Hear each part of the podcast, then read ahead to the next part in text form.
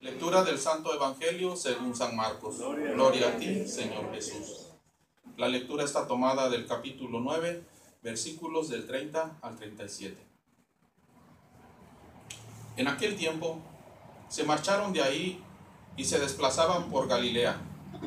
Jesús quería que nadie lo supiera, porque iban enseñando a sus discípulos y les decía, el Hijo del Hombre va a ser entregado en manos de los hombres y lo harán morir, pero tres días después de su muerte resucitará. De todos modos los discípulos no entendían lo que les hablaba y tenían miedo de preguntarle qué quería decir. Llegaron a Cafarnaún y una vez en casa Jesús les preguntó, ¿de qué venían discutiendo por el camino? Ellos se quedaron callados, pues habían discutido entre sí sobre quién era el más importante de todos. Entonces se sentó, llamó a los doce y les dijo, si alguno quiere ser el primero, que se haga el último y el servidor de todos. Después tomó a un niño, lo puso entre medio de ellos, lo abrazó y les dijo, el que recibe a un niño como este en mi nombre, me recibe a mí, y el que me recibe, no me recibe a mí, sino al que me ha enviado. Hermanos, esta es palabra del Señor. Gloria, a ti, Señor Jesús. Pueden tomar asiento.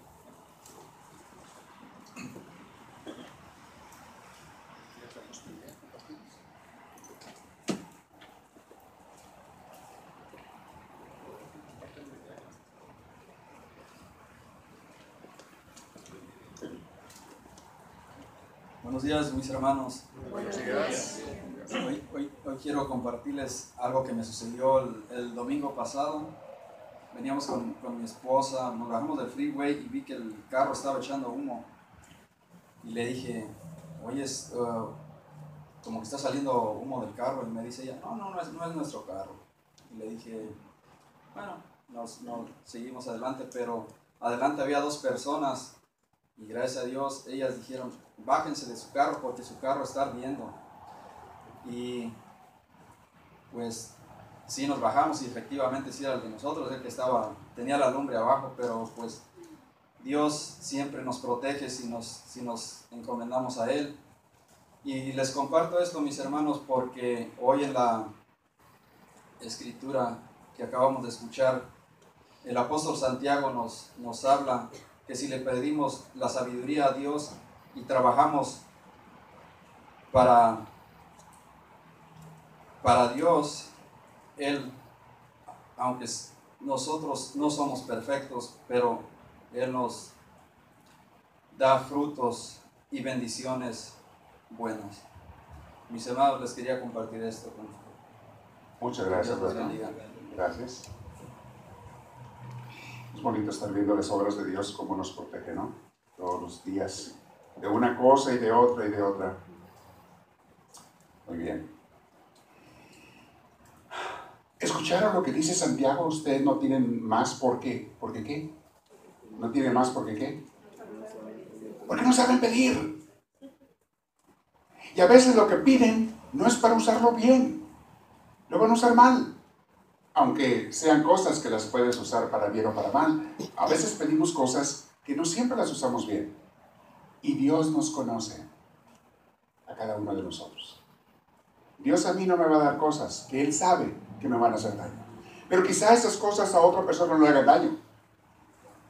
Al diácono José, al diácono Gerardo, a ellos no les hace daño eso. Ah, bueno, pues a eso- les puede dar.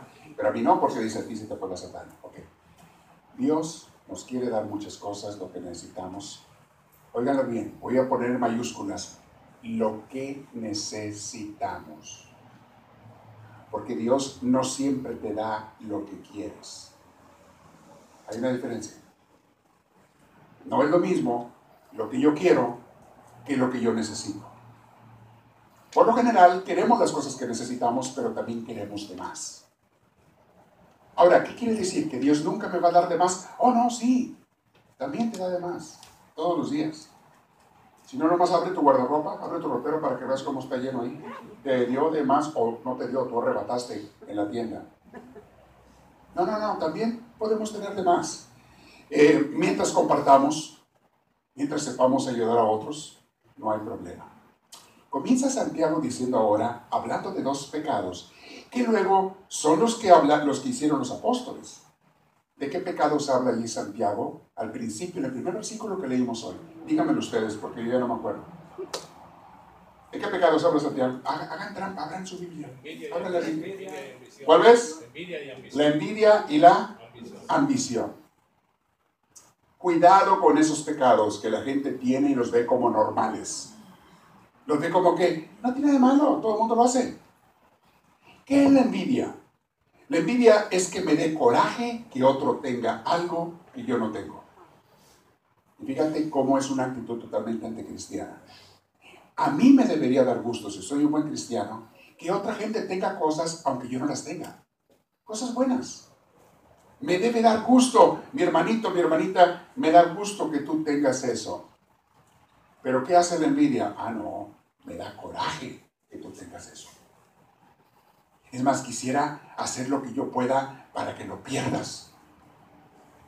Si puedo de alguna manera desprestigiarte para que te quiten ese puesto en el trabajo, hablar mal de ti con el jefe, hablar mal de ti con los demás, porque a mí me da coraje que, tú que a ti te hayan dado ese puesto que yo quería para mí. Me da coraje. envidia, mis hermanos, es un pecado gravísimo.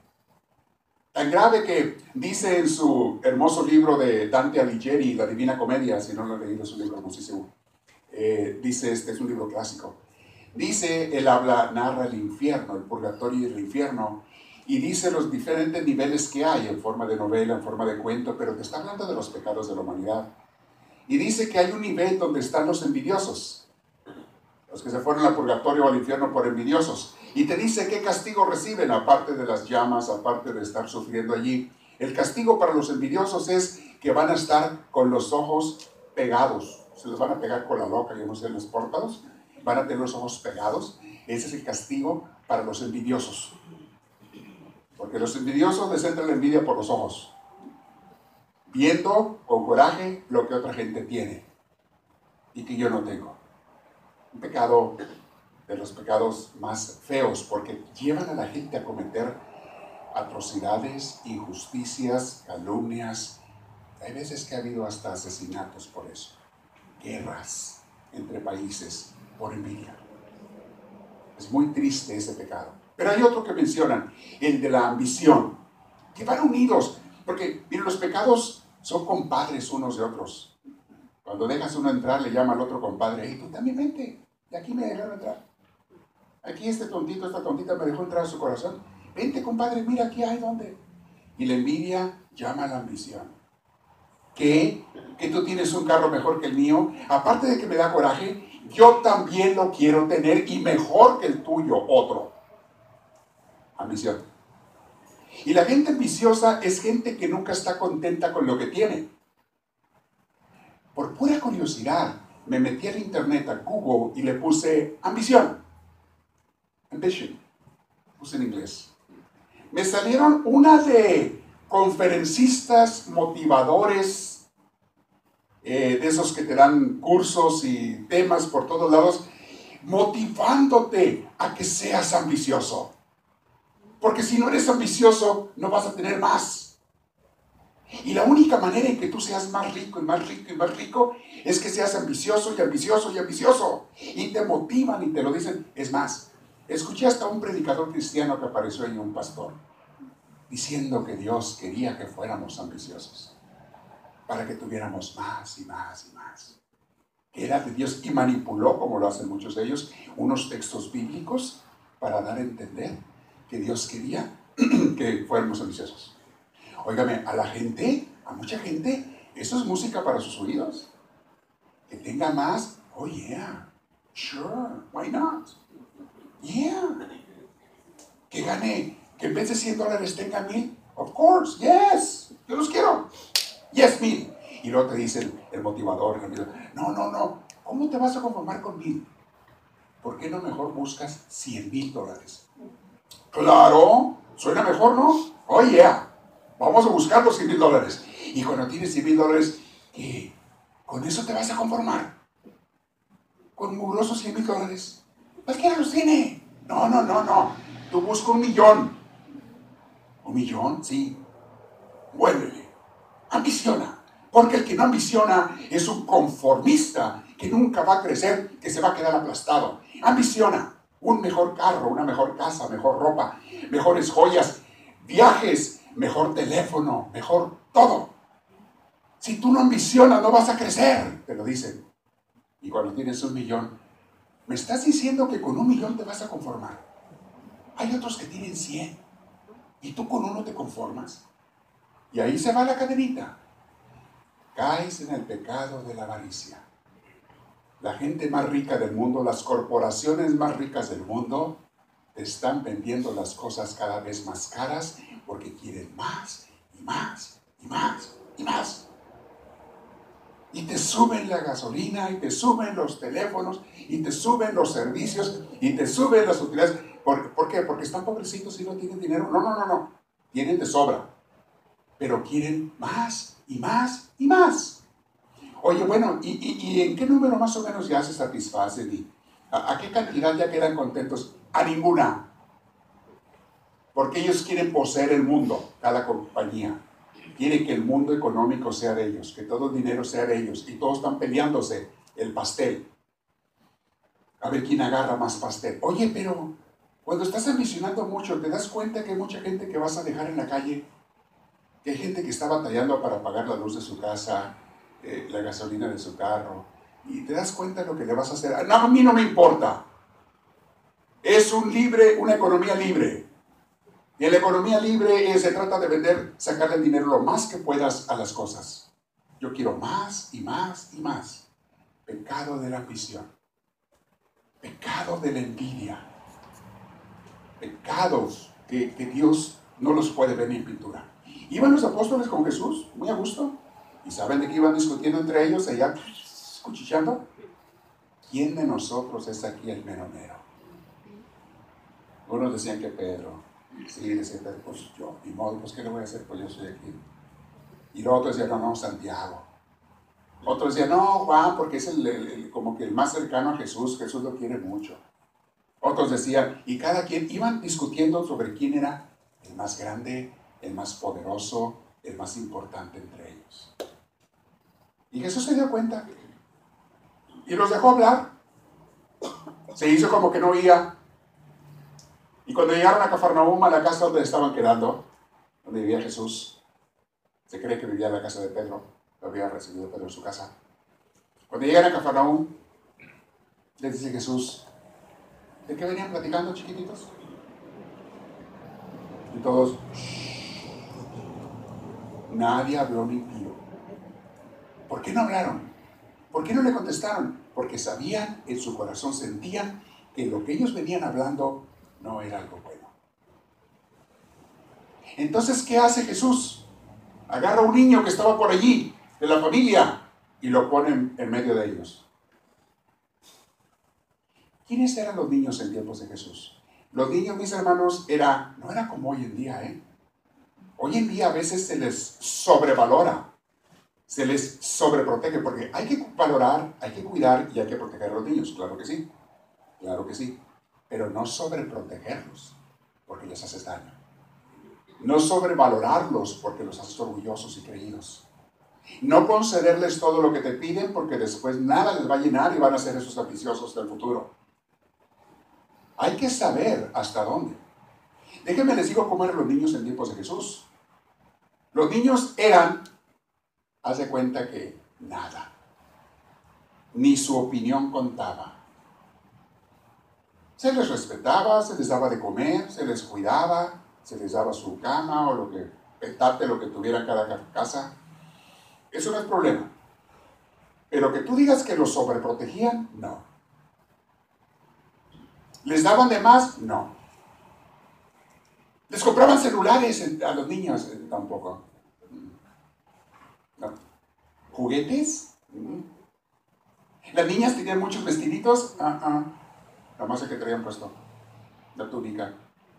Y los más ricos tenían dos, una para cambiarse y, o para lavarla y la otra para ponérsela. Los más ricos. También la gente más tenía una túnica. Era todo.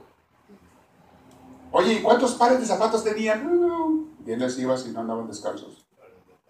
Los niños andaban descalzos y ya cuando crecían tenían unos sandalias guaraches.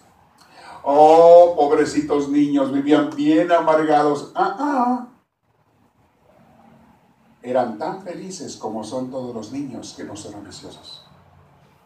Se la pasaban jugando entre ellos, riendo, conviviendo, felices como son los niños por naturaleza. Antes de que los echen a perder. Porque una vez que les enseñemos la ambición, una vez que les enseñemos la vanidad, los más grandes, mira, tienes que verte más bonita, mira, tienes que peinarte así, mira, tienes que tener este teléfono, mira, tienes que tener estos audífonos, mira, tienes, una vez que les enseñan la ambición, la avaricia y la vanidad, los enseñas a pecar y a ser inconformes y a vivir infelices. Porque una persona ambiciosa es una eh, persona eternamente incompleta, porque siempre quieres más.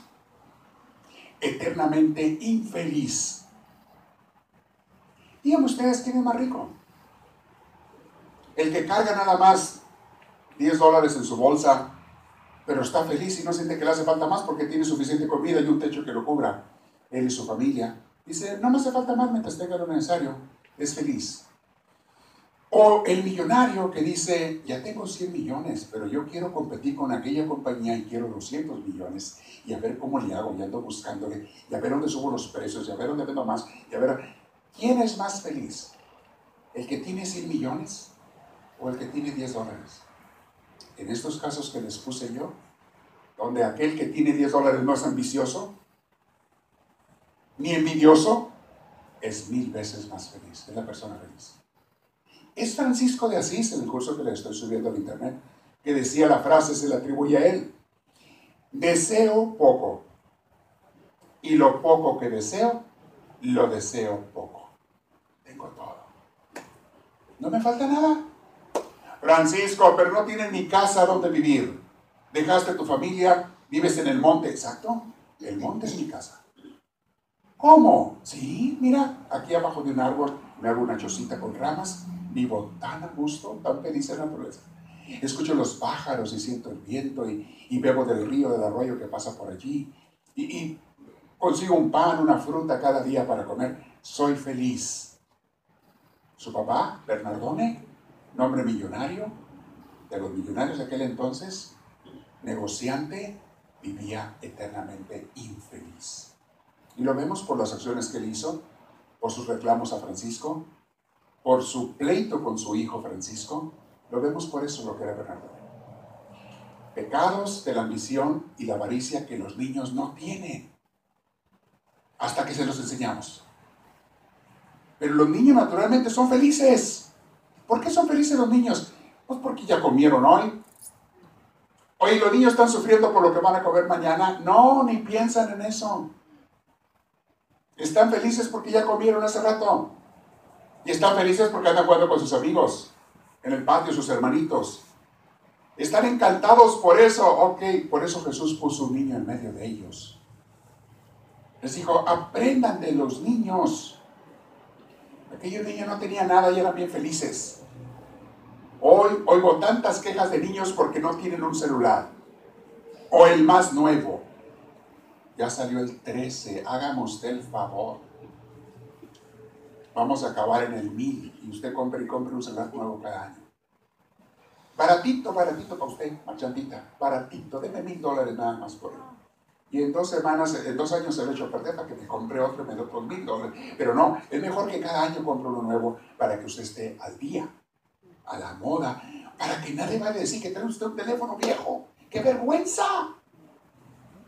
Los comerciantes, lo ves en el mismo teléfono, están poniendo comerciales y comerciales y comerciales, compre, compre, compre, compre, compre, este servicio, paséate, paséate, compra, compra, compra. ¿Qué, te están metiendo en la cabeza? Sea ambicioso, ambicioso, ambicioso, ambicioso, ambicioso. Sea envidioso, envidioso, envidioso, envidioso, porque él tiene y tú no.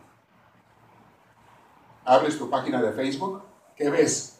Aquella que anda paseándose en la playa, el otro que está comiendo un plato con una cervezota de, de un galón, el otro que... Es la foto que te ponen. Y tú dices, y yo no. Lo que no te dicen en esa foto de la cervezota y la comida, que es la única que se echaron el mes porque se les acabó el cheque ahí, eso no te lo ponen. Nomás te dicen, mira cómo comemos. De ahí todas las más veces pura tortilla con frijol comieron. Eso no te lo ponen. Vamos comiendo tortilla con sal todos los días porque nos gastamos el cheque en esa comida que te puse en la foto. Eso no te lo cuentan. Hermanos, el mundo nos está metiendo la ambición, la envidia, la soberbia. ¿Quién es más? Como los apóstoles, ¿quién es el número? ¿Quién es más? Y esa gente vive infeliz y la gente estamos por eso con depresión, porque no tengo lo que el otro tiene, porque no tengo las cantidades que quisiera tener, la ambición mía. Porque todo me dice que ambicione y que busque más, si no, no, si no soy un conformista y si no, no, no, no, no, no progreso. ¿Y les vas a hacer caso a la bola de locos? Mejor escucha a Jesús. Sé como un niño. Disfruta cada día. No tiene nada, nada malo que tengas cosas materiales. Está bien que las tengas. Dios quiere que las tengas. De hecho, Santiago dice, ahora, si ustedes piden bien, ya, les he explicado, la semana pasada prediqué sobre eso, cómo saber pedir, cómo pedir. Esa fue mi explicación la semana pasada. ¿Por qué Dios no te da a veces y por qué Dios te da? ¿Cómo es pedir bien? Les expliqué eso en la predicación de la semana pasada. ¿Cómo es pedir bien? Santiago dice, no, no, Dios sí te quiere dar lo que necesitas y hasta a veces de más también, no hay problema. Pero no seas ambicioso, sé como un niño Goza con lo que tienes cada día. Comparte de lo que Dios te da. No nomás las cosas materiales, también las cualidades y talentos que Dios te ha dado. Y tu tiempo, y tus sonrisas, y tu cariño, y tu compasión para los demás. El mensaje de hoy, mis hermanos, de Jesús, es lo que yo les he dicho muchas veces. Quiere que seas feliz. Pero la manera de ser feliz es la manera de Jesús no la manera del mundo que te enseña a ser ambicioso y a ser incompleto y a ser insatisfecho.